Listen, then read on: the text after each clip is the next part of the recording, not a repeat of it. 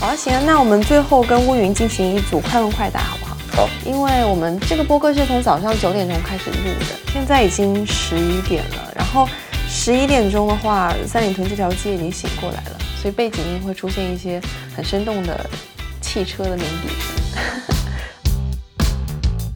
OK，好啊，那我们就开始今天的快问快答。你觉得自己是知识分子吗？不是，那你觉得自己是知道分子吗？更偏向知道分子。嗯，你有知识分子的一些悲观吗？有，体现在哪里？我忘了我之前是怎么回答你 的，我真的想不起来当时说的是你不啥。用去。想，你就再思考就好了。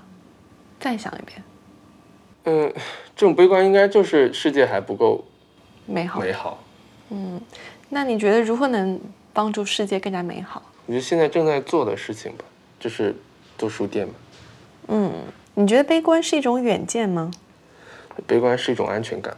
你觉得二十一世纪最大的诡计是什么？社交网络，那你觉得如何可以拯救人类？让更多的人读书。